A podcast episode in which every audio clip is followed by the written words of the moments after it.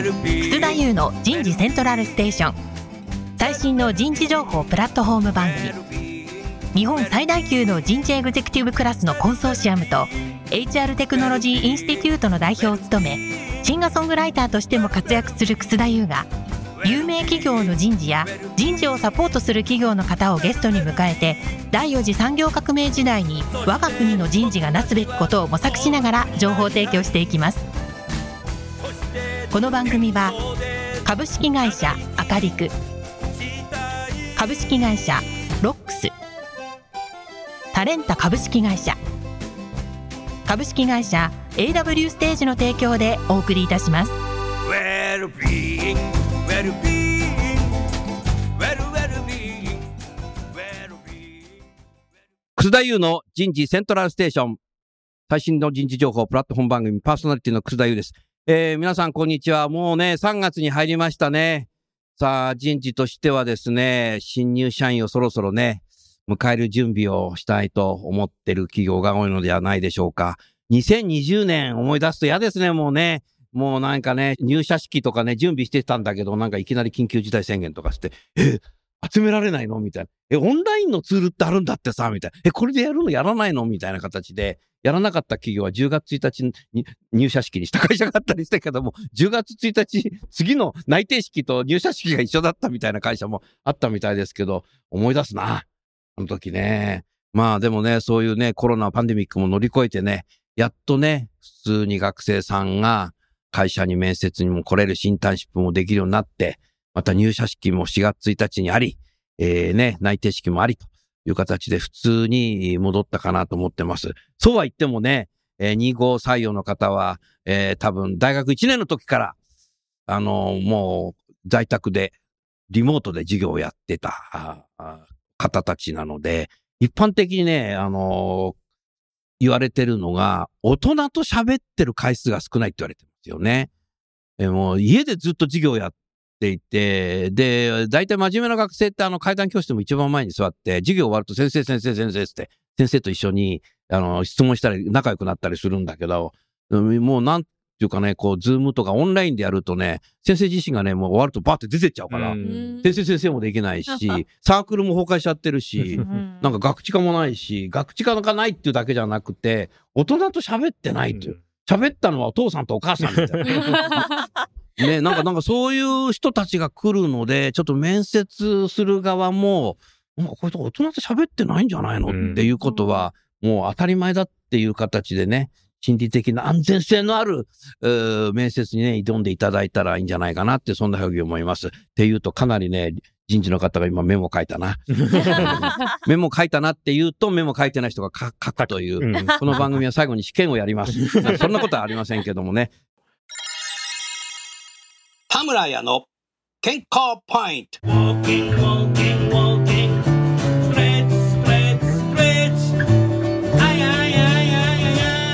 睡眠の質を上げるためには、眠り始めの90分が関心だと言われています。最初の90分は、ノンレム睡眠、つまり脳も体も眠っている状態で、ここで深く眠れれば、すっきり目覚めることができ、睡眠不足と感じることも少なくなります。最初の90分の眠りの質を上げるには、眠る前に体温を上げ、体をリラックスさせることが必要です。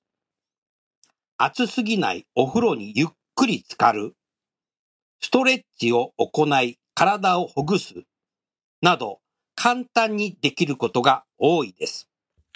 食後は消化のために体が活動モードになるため、すぐに寝ないようにする。眠る前にスマホを見ないなども意識的に行い、質の高い睡眠をとる準備をしていきましょう。睡眠の質を上げるためには、眠り始めの90分が関心だと言われています。えー今日のテーマは多様な目線で多様な人材を見出す。えー三菱 UFJ 信託銀行における採用品質向上の取り組みになります。えー早速ゲストの方をご紹介いたしましょう。三菱 UFJ 信託銀行株式会社人事部採用キャリアグループ課長の金子良子さん。はい。よろしくお願いします。金子さんどうぞよろしくお願いします。ここさ、はい。場所いいね。え、本当ですか？えそうなんです。駅からさ、東京駅降りて雨に濡れないんでしょ、濡れないですね。もうだって目の前だもんね。そうですね。東京駅の目の前で、あの、丸の内ね OL というのが、あの、まあ昔から、はい。私も地方から出てきたんですけども、うん憧れで、憧れで？はいもう、ね泣いてもらったって嬉しかったでしょ？はい、めちゃめちゃ嬉しかったです。そうだよね。でも地下ですごい、ま、ま、道に迷ってしまって、うんお昼時間に帰れなくなったことがあってですね。丸の内、ここのね、地下はね、僕も迷う。うんそうなんですか？迷ってね、なんぼ。はい。でも、ここはでも、お上だったらね、もう目の前、ね。まっすぐだから。なので、その時に上司に電話した時に、うん。とりあえず地上に出ろっていうふうに、そしたら何が見えるのかっていうふうに、あの、それはね。初めて来て地下歩くのはね、僕でも迷うんですよね。で、よくわかんないんだけどさ、前の人ついてっちゃったりするんだよな。全然違うとこ想像できちゃって、僕は何やってんだろうみたいなことはありますけど、でも学生さんも多分ここに来るとき、そういうふうに連絡したらいいね。うん地下歩いてわかんい。ないんですけど、とりあえず外出てくださいって。出てください。何が見えますか？そうそうそうそうそう。それが絶対だと、はいそんなふうに思いましたね。じゃあ、もう一方ですね。三菱 UFJ 信託銀行株式会社人事部採用キャリアグループの調査役、徳永真中さんです。徳永さんどうぞよろしくお願いします。よろしくお願いいたします徳。永さんも、こう、すごいね。いいね。駅の前で。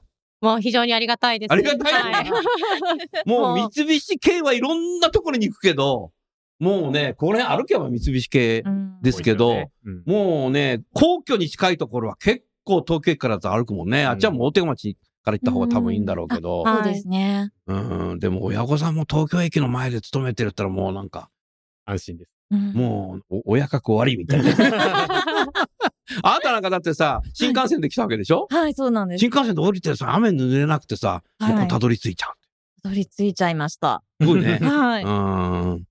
今回スポンサーを務めていただきます、タレンタ株式会社カスタマーサクセスマネージャーの亀山大さんです。亀山さん、今日どうぞよろしくお願いします。よろしくお願いいたします。亀山さん、ここ便利でいいね。本当に、さっきから便利便利って すぐ来ちゃいましたね。来ちゃったねはい僕ら近くだと迷うから、迷うから外に出ました。はいそうなんです一階から。うん。そうね。うん、素晴らしいな。さあ、それじゃあね、早速ですけども、今日のね、番組を進めたいと思います。まず、御社のね、業務概要を簡単に説明していただけますか？はい。では、私、金子からご説明させていただきます。はい当社はですね、三菱財閥の信託部門として、まあ、は1927年に設立してまして、1927年。うんはい。まもなく100年。まもなく100年だね。そうなんですよ。結構歴史が長い会社になっています。長いね。はい。で、えー従業員数も実はですね、6218人っていう単体でなんですが、うん。結構少数精鋭で頑張っております。うん。で、7つの事業がありまして、うん。あの、信託銀行ということで、銀行の違いって、楠田さん、ご存知ですか？え銀ー、教えてください。承知しました。まあ、信託銀行も銀行ってついてますので、銀行業務というのができるんですね。うんで、銀行業務って、まあ、預金をしたりだとか、はいえー住宅ローンを借りるとか、はいあとは企業に融資をするみたいなところをやっていたりするんですけども、はいは信託業務と経営業務というのがうん銀行業務の他にもできるようになってまして、なるほど。そこが特色になってああ、ます。なるほどね。わかりやすいね。ううんん。そうなんです。うん。なので、銀行にはできない業務を行っている会社になってます。うん。で、じゃあ何が違うのかっていうと、はいまあ銀行ですとお金っていうのを取り扱うことになると思うんですが、はそのお金だけではなくて、不動産だったり、はい。うん株式、債券だったり、あとは、まあ映画の版権とか。そういう権利関係ですね。なるほど。はい権利が発生するものすべて、財産権が発生するものすべて取り扱うことができるというのが、うんえー特色になってます。うん面白いな。面白いですね。学生掴んだな。はい。さすが、喋り慣れてらっしゃる。ええ素晴らしい。まあすごい緊張してます。緊張するのは成長する証拠ですよ。今成長してますか？ねしてます、してます。よかった。僕だって全然緊張しないもんな。全然成長止まってるってことですよ。これがエビデンスです。はい。えそこで、あの、牛さんの運用だったり、うん。管理することだったり、あとは、まあ、相続みたいなところが、まあ、ねのよく聞きお聞きになられるかと思うんですが、うんそういったしお客様の大事な資産の管理だったり、運用だったり、そういったことを取り扱っている金融機関になっています。そうですか。そうすると、新卒が圧倒的に多いですね。そこがですね、うんかなり新しい事業もあどんどそうん展開しておりまはだからして。特徴がね、あ、そうなんですよ。銀行業務だけじゃなくて他のこともいろいろできるから、なので、今までやってない事業も出てくるそうなんですし。グローバル展開にも力を入れておりますので、あーあの、実は新卒採用と、んあと、プロフェッショナルなキャリア採用っていったところにも力を入れていて、同じぐらいの方をまあ採用しあとて、取ってるのね。はい。そうするとグローバルとか DX とかも。あ、そうなんです。おっしゃる通り。花山さんさ、さっきいろんな企業ではい。DX 人材欲しい欲しいって言うけど、はい。やっぱりね、今日のテーマになっちゃうんだろうけど、うん。採用にね、はい AI とかね、使ってるとね、DX 人材は、この会社はいいっていうふうに選ぶ。一つの基準になってる。手書きの履歴書とかだとちょっとガクってきちゃいますもんね。手書きはもうないよ。それは亀山商店だよ。えーそうですね。はい。なるほどな。はい。あ、だからユニークだね。うん。そうですうね。ん。あの、本当にいろんな経験ができて、プロフェッショナルにも、かつジェネラリストにもなれるみたいなところがあなるほどいい。私は、個人的にはうん、そういうふうに成長できるところ、会社だなと思ってます。うん。なるほどね。ありがとうございます。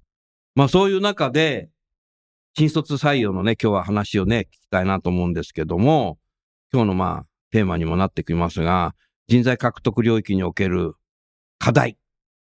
少し何かお話を聞かさせていただけますか？ありがとうございます。まず一つ目に挙げられるうん課題としては、うんやはりあの三菱 UFJ 信託銀行ということで、B2C と B2B 両方事業として行っているんですけれども、うんやはり三菱 UFJ 銀行さんはよく知っているよと、店舗数も多いですので、うん僕もよく行く。ありがとうございます。郵便局の先左曲がって。ね。あの、MUFG グループとして大変嬉しいところではあるんですけれども、うんじゃあ、信託銀行というと、うんうんなかなか学生の方が、うんあの、口座を作ったりっていうところがあまりない確かにそうだよね。学生で信託銀行行っそうなんですて、よね。なかなかね。そうなんです。いないよね。それは。そうなんです。ですので、まあ、ご両親から、まあ、うんご相続があるみたいなところで口座開設をしたりだとか、あとはうんご退職金をもらったって言った時に口座開設をしていただくっていうのが、まず個人のお客様との最初の接点って言ったところが、人生の深夜が多いんだよね。そうです。ね、学生でさ、なんか相続について相談してきましたとか、なかなかディ言ったことありますなんて言ったら、ちょっとそうなんですよね、枚数もんだよね。なるほど。まあ、最近では認知症に特化したあの商品、信託の商品っていうサービスものもはい、開発して出しておりますのでうん、学生の目に触れる機会もだんだん増えてはいるんですけれども、ほどね。やはりあの B2B って言ったところもしっかり社会インフラになっている仕組みがあるんですけども、うん。学生の方に対して直接うん。CM を打ったりとかもしてませんので、うん。そこがなかなか認知していただく機会が、うん。あの就活を始めた後って言ったところになってしまうので、うん。もっと早い段階で、あ、うん。こういうことしてる面白い会社なんだっていうのを知っていただきたいなと思っています。うん。なるほどね。うん。じゃあもう、どんどん外出てって喋ったり、学生と対応したりはいし。ていく数によるね、それはね、多分ね。そうですね。うん、でも優秀な学生なら理解力も早いだろうから。うん。はい。うん、それはあ素晴らしいな。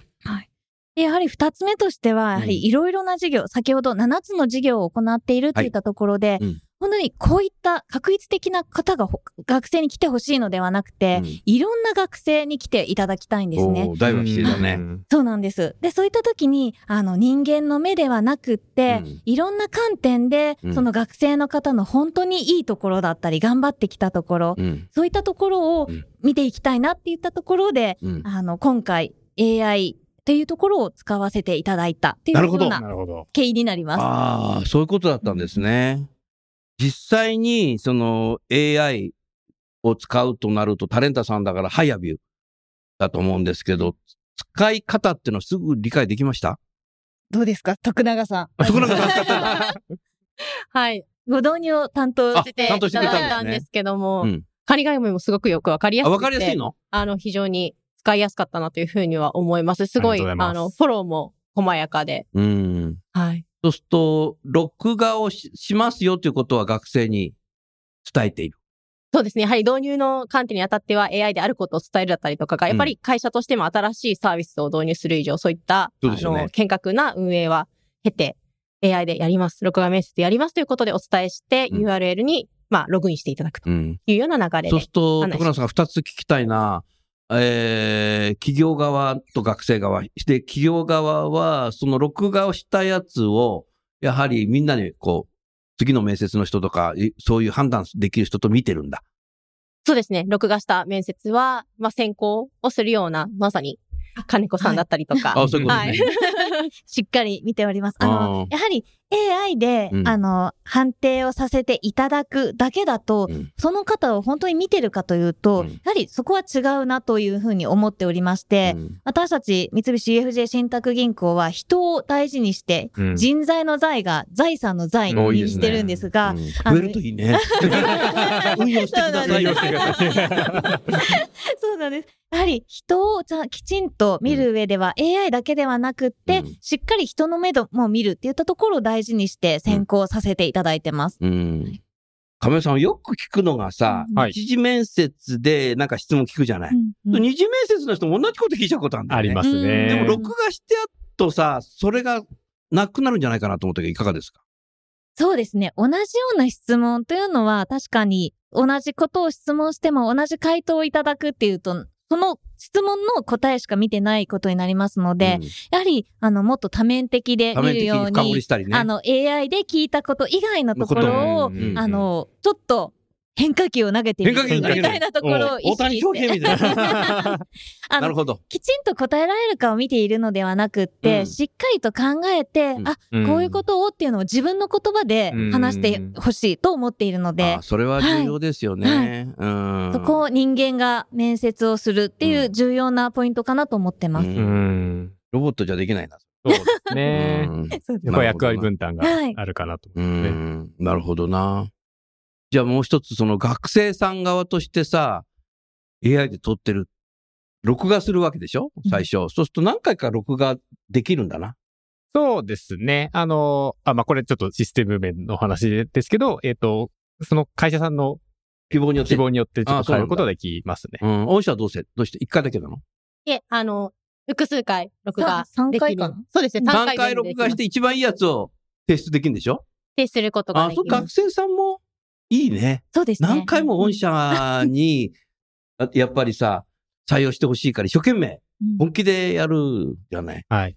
うん。なんで、まあ、我々としてもやっぱりその2から3回が、まあ、一番おすすめうん。でして、うん。で、一発撮りだとやっぱりなんかこう失敗して、うんもうそこで諦めちゃうとかいう可能性もありますし、うん逆に、一応無制限ってできるんですけど、ん無制限ってやるともう永遠と100回以上とかやっちゃう学生さんとか出ちゃう で、うん逆にそれはそれで、あの、時間使わせちゃうので、うんあの、そのくらいの、こう、まあ、回数うんやることは、あの、おすすめはしてますうね。ん3回ぐらい取って一番いいやつを足すっていうやり方が一番いいと思うな。うんうんうんやっぱり1回だけだとね、なんかもしうまくいかなくて、後で自分が後悔することそうもだと思いますそうね。ですね。うんだからもう学生さんの準備のやり方が変わってくるね。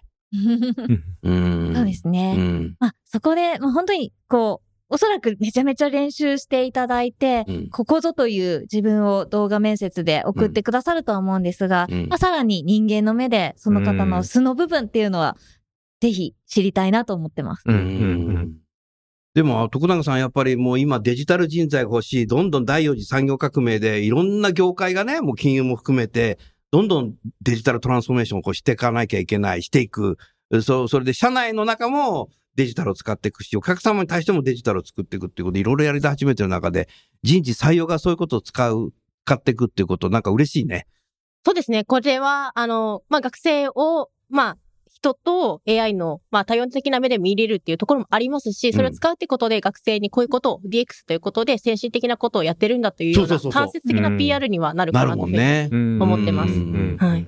あのー採用の準備うん。面接だとか、エントリーシートだとか、いろんなことの一連の新卒採用の業務の準備って考えると、えー使ってなかった年度とこの25ではだいぶ違ってきましたか？そうですね。やっぱり学生もタイパだったりとか、うん。あ、のー選考までの、はい、選考までの期間も結構、あの、すぐ結果が欲しいっていう学生もやっぱり多いので、んその中では非常に早く、早く開けられる。はいうん、合否を上げられるそうですねとか、はい。それはさ、よく考えたらそうだな。ううん。ん。待ってらんないんだよ、今の学生。そうですね。うん他の企業さんも、こう、オンラインとかだといろいろ並行して受けられたりするのでうん、そういったところもあると思いますし。確かにね。で、優秀な学生は他社も優秀なんだよな。うん当社だけが優秀じゃないん。だよね。で、特にオンラインになってくると、もう終わったら次も次の面接を他の会社に行くっていう、いうん歩かなくていい、電車乗んなくていいっていう時代 でしょ？いや、なってるオンラインですよね。部屋の中で数社受けられます。うんそうですね。はいうん学生も今どこ受けてんだっけ？わからない。別の、あの、絞りを喋っちゃう。喋っちゃった。あ、もうダメだ、3回やっちゃった。そんなことはないと思うけど。なるほどな。はいあそうか、次のプロセスに早く進められるって。これは戦略的にすごいことだよね。すごい助かってますね。うん助かってる。はいおーあと、助かってるポイントとしては、あの、フィードバックコメントみたいなところをうん提供いただいているシステムではあるのフィードで、バックコメントって亀山さん少し。えっと、その AI での判定っていうところが自動で出る形にはなるので、うんその内容をもとに、まあ、ポジティブなフィードバックのコメント、あなたこういううんところが、こういう傾向が見られますよっていう自動で出てくるんだ自動で出てきて、それがそれは人事が見るの？それとも学生が見るのあ学生さんの方に送られるものです。同じもの行くんだ。あ、そうなんです。なので、時だな。はい。あ、この学生はこういうところがポイントなんだなって言ったところを私たちも確認しながら一緒に学生の方とお話しすることができるので、うんその点は面接をする上でも助かっていあ、ます。そうだね。そうですそんなね。ポジティブな方が多いのか、ネガティブなあ、ポジティブ、すべてポジティブ。あ、そうだねですね。あの、で、あ、よかった。えっと、合健康診断みたいに。再検査とかそういうのね。あの、合否がそこで判定されるっていうよりかは、うんこの AI の見立てをお伝えしている合。否は、やっぱ最終的に人間がね、当然そうですあのそうですがないといけない。はい。これはおかしいもんね。ガラガラポンじゃないんだよ。はい。見立てだけをお伝えして、その、やっぱジャッジっていうところは、企業の、まあ、おお客様のあ人間の判断ということになりますので、そこも、あの、役割分担って、もちろん早くそういったところ、フィードバック返すっていうところも、うん。こう受けた感覚、ずっとあれどうどうなのかなっていうところ、合否とは違うものの、そういったものが返ってくるっていうのはポジティブに受け取られる場合が、まあ多いかなというふうには思ってます。うん。でもそういうポジティブなことを、実際に学生にフィードバックしたとき、学生もなんか嬉しいよね。そうですよね。大人になってでも嬉しいですからね。覚えてるよね。はいあの時さ、みたいな。それはね、すごいし、うんで、皆さん採用担当の方たちも、あこの学生はこういうことなんだと。うんでここを気にしながら二次面接で、なんかもっと聞いてみようとか。そうですねね。なんかこういうところが得意だって言ったところの判定が出るのであれば、こういう業務が向いてるんじゃないかとか、うんあ、もっとそれもあるね。配属先とかも決められたり。はい知っていただきたいっていう思いでお話できたりするので、それはでも将来的には、そのコメントは、配属先の先輩なのか上司かから、それにもお見せした方が、こ。こういう学生が来るよ、うん新入社員でっていうとうん、あ、じゃあみんなでここうん、育てようとかさ、うんうんうんうんこういう人が入ってくんだってさ、うんみたいな形で、なんか話題になるじゃない。うん、そうですね。ね、配属の時、どんなやつが来んだみたいな。気になってますからえね。あそうですよね毎年配属の、うんはい、表を皆さんで見ながら、どんな子が入ってくるのかなっていうのは。ね、気になりそうですよね。ますよね。それ使っ、なんかうまく使うように してったらそうです。ね。いいよね。はい。うん。なるほどな。でも一番最初これを使ってないとか使おうと思った時に、結構不安ってなかったの、徳永さ不安はありました。まずはいん。。全部言っちゃってください。聞かせてください。まあそうですね。まず、まあどれくらい、その選考する方との、なんでしょう、結果の一致が見られるのかっていうところ、まあ今も検証中ではあるんですけども、うん。どれくらい信頼性が、まあ実際出るのかっていうところはまだまだやってみないとなと思ってましたし、あとは学生の目線からして、うん。やっぱり人の目じゃないことによるネガティブ、機械にどうせ、あの、機械的になんか、あー。うん。まだまだ経験したことない学生はネガティブに取るケースもなきにしもあらずだな。そうですね。でもそれは、は顔に出さないし言わないし。もちろんで。すこちらもご案内の時は、あの、AI でやることのメリットみたいなこともちゃんとご案内してはいるんですけども、まあうんそういったところがやっぱり導入前はあの、不安というか。うん。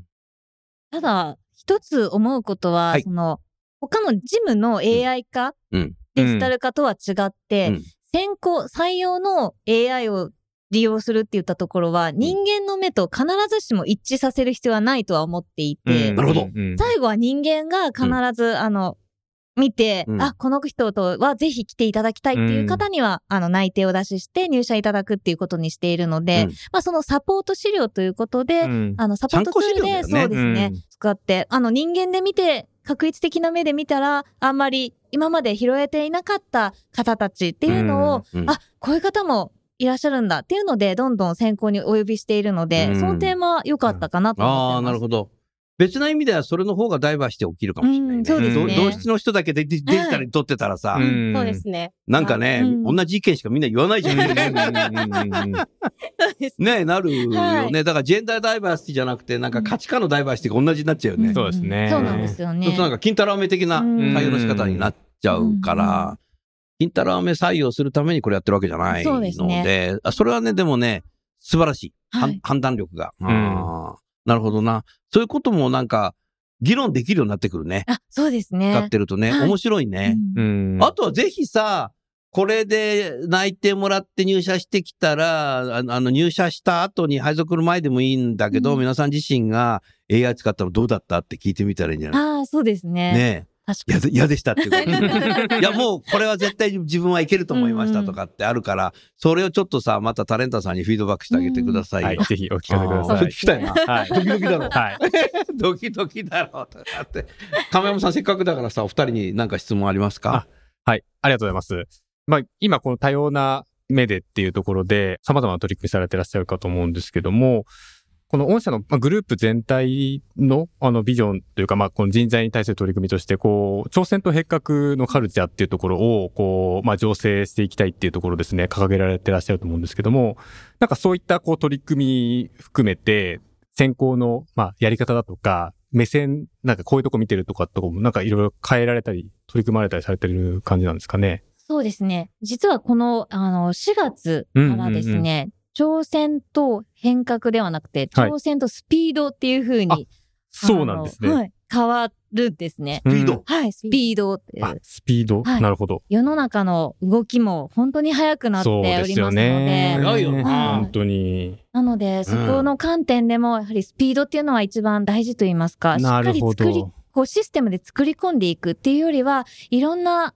会社様が、スタートアップ企業様ももう含めてですね、いろんなサービスを展開していらっしゃるので、うんそれをいかにいち早く取り入れて、まあ、学。生の皆様も私たちもよりよくスピーディーにやっていくっていうのが重要かなと思ってます。そういうアジリティをこう、見るような、こう、観点を新たにこう、考えられようとかされてるっていうようなイメージなんですかね。そうで。すね。うん、うん、うん、うん。あの、やっぱりね、日本っていろんな企業に大企業行きますけど、100年っていうのが最近多いんですよ。ん。まあ、うん。100年から140年。ってのが多いね、うん。一番ね。あ、100企業の年齢というか。創業してね、うん。日本でね。まあ、だからいわゆる明治時代なんですけども、うん。やっぱりね、会社作った頃の創業者の話とか、本だとか、僕読むの好きなので、結構ね、創業期はスピーディーだっうーんなるほど。た。時代はのんびりしてたけど。なるほど。だから創業者ってスピード感ある。ううんん。のんびりした創業者って、あんま聞かないですね。そうですね。歴史は小説ありだから、のんびりしてましたっていうのは出てこないのかもしれないけど、うん。そうなんですよう。んうんあの、スピードって、英語は使ってないけどね、早いとかうね、の、即決断とかね、そういうの出てきますよね。だ、だけども、やっぱそこで100年ぐらい経つと、少しやっぱりスピードがなくなってきたり、時代がゆったりして、大正、昭和の時代と平成の時代の中でだんだんゆっくりになってっちゃう。ところがやっぱり先ほどね、あなた言ってたけども、なんかこう、社会が少しスピーディーになってきてる。ううんん。俺さ、議論するときくだらないこと時々僕言うんだけどさなんか地球の時点が早くなってるんじゃない あ、それは違うな。ちょっと短くなって。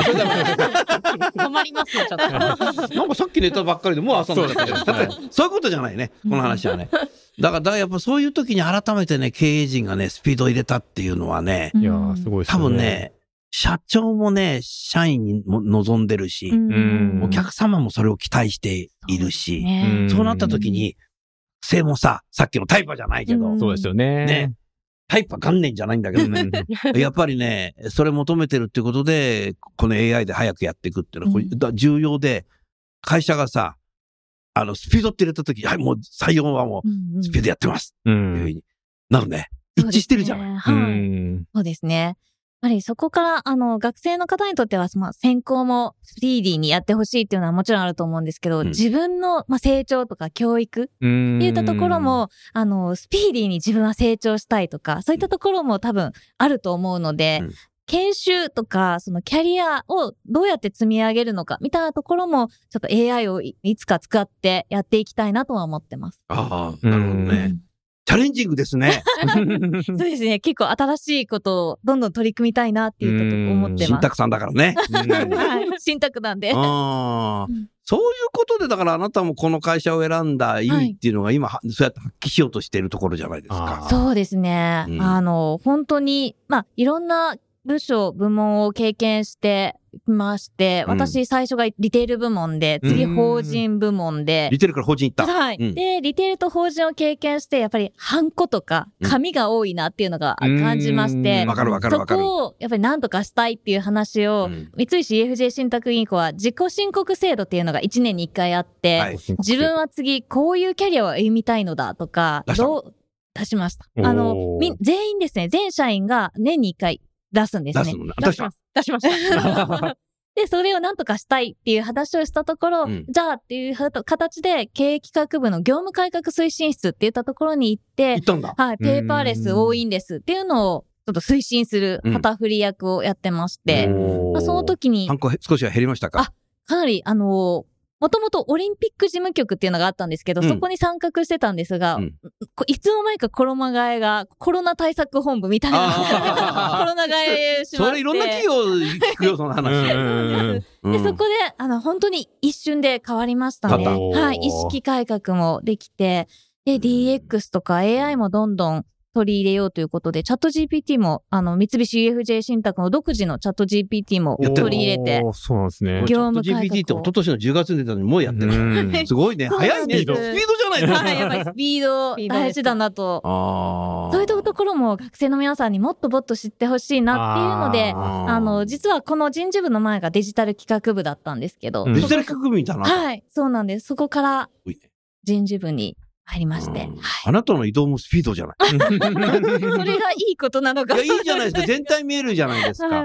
楽しいよね。そうですね。こう、前のめりというか、はいあの、新しいところにチャレンジする。そうですよね。で、その、ここに行くようにとか、この、事例が降りてとかいう話ではなく、こう、自ら動かれてらっしゃる。うんそうですね。自分、うん自らキャリアを作っていくみたいなところが、自立してますよ。はい、うん大事にしているところなのでう、んでもあなたの入社以来のキャリア聞いただけでもさ、学生もさう、んロールモデルになるね、あなたが。うん。ワクワクしそうだと思います。ワクワクするよ。はい。ありがとうございます。うん。それは素晴らしいね。うん。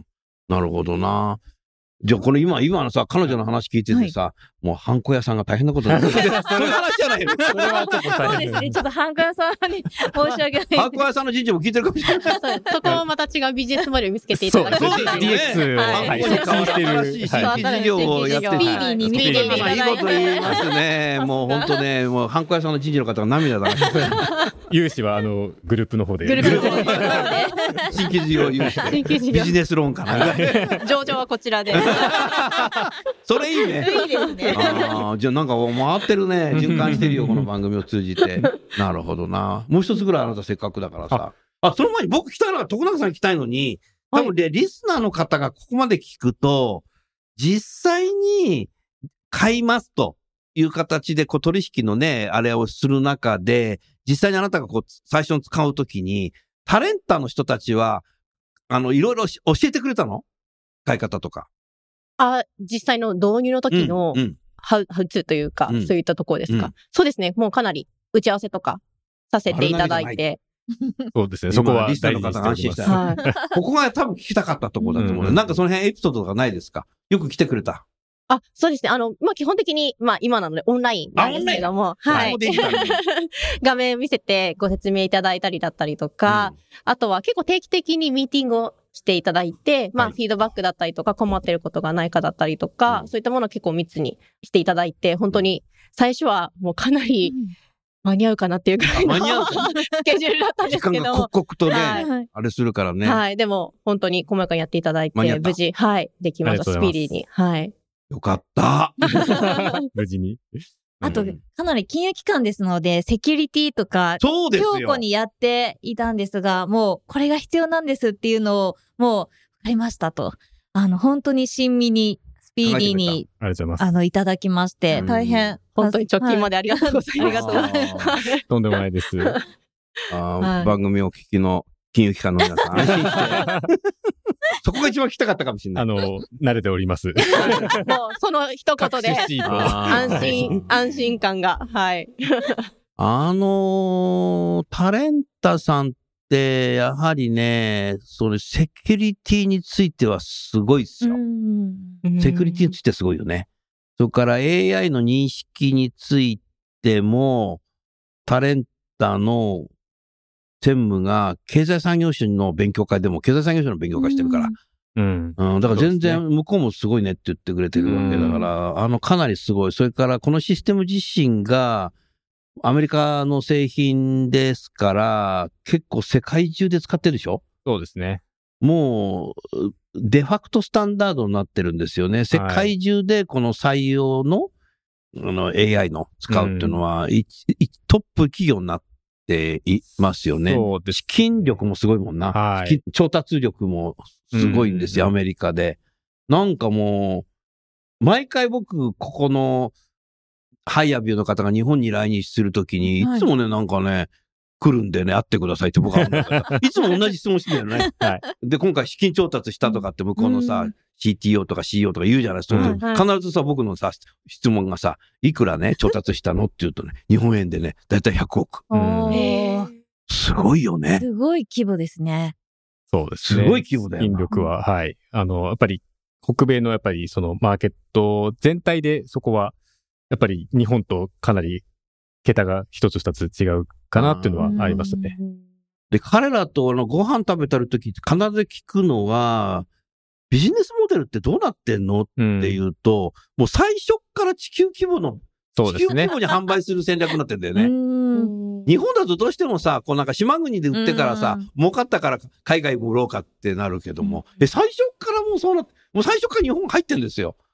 だこれがはいだから、違うんだろうね、うんテクノロジーのスピード感っていうのが。だから、トコもスピード感でやってるんだけど、うんそれ以上のスピード感があるので、追いつけ追い越せて、うんじゃないけどね。そうですね。DX は国を隔てる必要はないので、そういった意味で最初から規模感っていうのは考えられているのはすごいなっていうふうに感じうん。おます。っしゃる通りですよね。はい。そこがやっぱり、発想が違うね。う。うんん。ものすごいタレンタの会社に対してのハイアビューの本社の人たちってものすごい忠誠心高いよな。そうですね。それはありがたいこと。あの、ただ、我々が特別というわけではなく、彼らのやっぱりホスピタリティというか、お客様に対してもそういった、まあ、姿勢を持っていて、我々も、そうだねはい、あの、常にカスタマーサクセスとかね、カスタマーに対するホスピタリティはものすごい高い本人。当に高いと思います。うんはい僕に対してもた高いもんな。この番組も出たことあるんですよ。あ、そうなんですね。喜んじゃってさ、はい。日本でラジオ出たと思って。アメリカに考え、書いてつぶやいてたよ。そ のインターネットラジオなので、あの、え？一応、あの、他国からもまあ、あ、聞ける。主張でまあきる。わかるかはわかんないですけど。あ、確かに日本語。確かに。うんあのー私はあの人事のスクールを今6つやってるんですよ。うんもう卒業生が1500人ぐらいいるんですけども、やっぱり日本企業の人たちが多いですけども、海外に赴任してる人事のことが多いのね。うん。でも北米はもう北も、北じゃない、東も西もうん。南米。えーうん、南米は今日は、この番組はブラジルで聞いてると思う。それからアフリカ、うんオーストラリア、ヨーロッパ大陸はもうめちゃくちゃ。うん。あとはもうアジア。うんあーだからね、オリンピックってほら、5つの輪があるでしょ。うんあれ5大陸を意味してるわけですよね。うん5大陸は全部制覇してる。すごい聞いてるんですよ、みんな。ううん。日本日本番、日本の番組がもうブラジルで聞けないとかっつって、うんこれだけだってね、うん人事の人聞いてるのと、あと聞いてるのはね、あの、産休育休の女性が聞いてるの。早く復帰したいんですごいね、面白いね。南極だけが誰も聞いてないんだよね。だからあれ5輪じゃなくて6輪になっちゃうので、南極は Wi-Fi 繋がんないんだよな。なんかそうでしょうね。うんあるあの行ったことないんでわかんないですけど。ああ、そう、ー Wi-Fi 繋がんないですね。別にペンギンちゃんに聞いてほしい番組じゃないんです。だからね、結構グローバルな番組になっちゃうんう。グローバル、制覇してるグローバル面白いですよ、だから。ううんん、そうですか。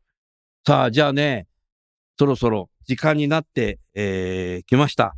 それでは最後にですね、ご出演いただいた方に、リスナーの皆さんにメッセージを添えていただきたいと思いますが、その前に、私の作品を聞きましょう。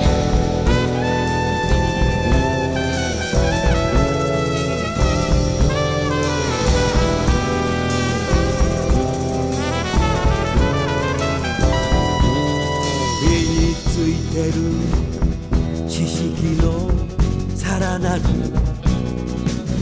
進化を素直に喜ぶ。自ら学ぼう。ラーニングアジリティの物語。みんな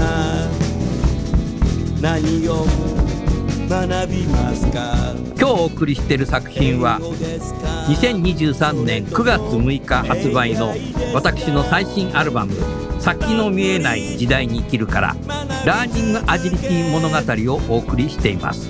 さらに成長を続けよう。産業構造の急激な変化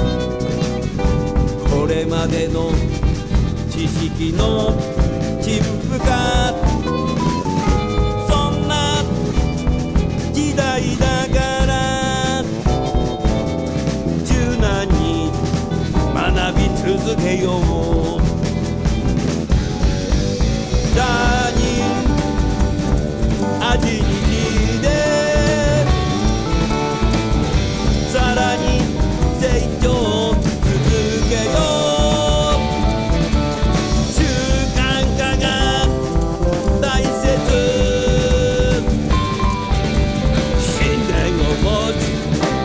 が必要。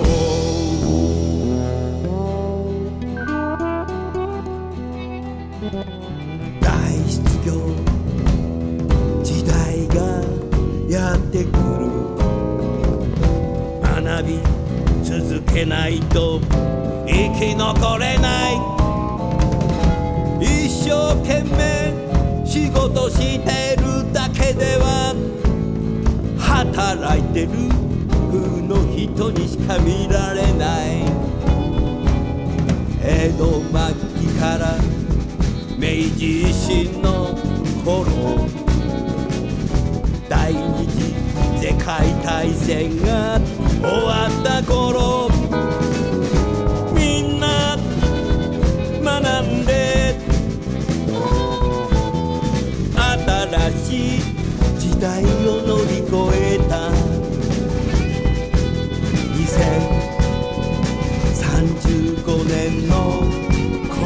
で変化を続けてる人になろう。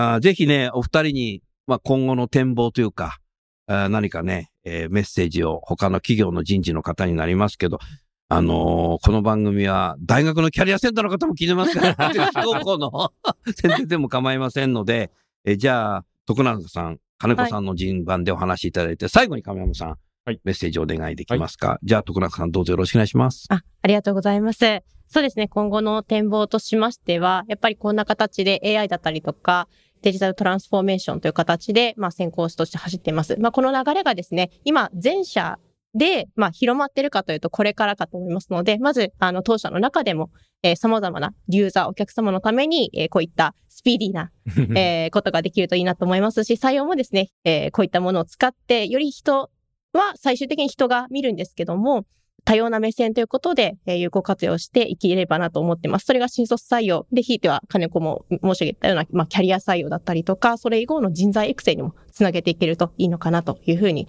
思っております。はい、ありがとうございました。えー、それじゃあ最後にね、金子さんどうぞよろしくお願いします。ちょっと徳永にすごいいいことを言われてしまったんですが、あの、本当にスピードっていうのは本当大事にしていて、うん。まあ、かつ、まあ、人間の目で、あの、しっかりと学生の方と対話をして、三菱 UFJ 信託銀行に来ていただくっていったところは大事にしたいとは思うんですけれども、うん。やはりいろんなあの学生っていうのをぜひ見ていきたいって言ったところで、あの実績として今まで当社に来てもらってなかったうん。大学の方とかもうん。入社内定を出しているっていうような実績うんがこの AI 選考を入れてありましたので、そうなんだね。はい。あ、こんな学生もいたのねって言ったところで、大変嬉しい驚きがありましたのであの、こういったあの AI というのはどんどん使っていきたいと思いますし、うん。あとは、まあ、三菱 UFJ 信託銀行でなかなかリクルーター制度ではないので、うん。あの、どうやって学生の方とつなぎ止めて、当社の業務を理解してもらえるかっていうのが、やはり課題としてあったんですが、うんまあ、そういったところを、この AI を使った、まあ、その先ほどのフィードバックのところも活用しながら、いろんな面接官の目線を統一したりだとか、あ、いいね。あの、現場の方、あの、社員の、もういろんな方が面接をできるように、うんしていきたいなと思っております。ありがとうございます。素晴らしいな。じゃあ、最後に、亀山さんどうぞよろしくお願いします。今日はあの素晴らしいお話ありがとうございました。で、あの、本日のお話で結構スピードがまあ強調されたテーマになったかなと思うんですけども、一方、あの、普段一緒にこうご支援させていただいている中で、えっ、と、そのスピードももちろんスピード感ありつつも、非常に丁寧に、やっぱりそう、信託っていうところで、こう、信頼性の高い、えっ、と、丁寧な、真摯な姿勢っていうところは、あの、我々としてもすごく感じるところがございます。なので、今のこのスピードと、そのバランス、そういう誠実さとのバランスっていうところが、この、本当に今日改めて、こうか、実感できて大変嬉しく聞かせていただきました。本日本当にありがとうございました。はい。お三方どうもありがとうございました。それでは最後にゲストの方をご紹介して番組を終わりましょう。三菱 UFJ 信託銀行の金子さん、徳永さん、タレンタの亀山さん、今日はどうもありがとうございました。ありがとうございましありがとうございまた。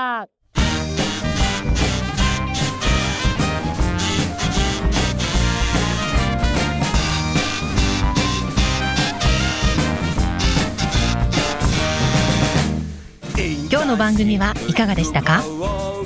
楠田優の最新アルバム「先の見えない時代に生きる」の中からインターンシップに行こうとともにお別れです。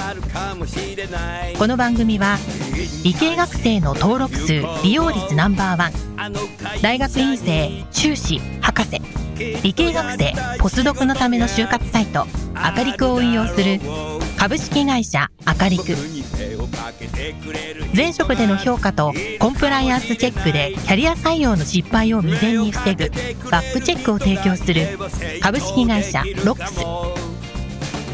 ワークハッピーな世の中を作るをミッションとし世界の HR テクノロジーを日本市場に展開するタレンタ株式会社。職場でできるストレッチと質の高いウォーキングを提供する健康経営サポート企業の株式会社 AW ステージの提供でお送りいたしました。それでは次回もお楽しみに。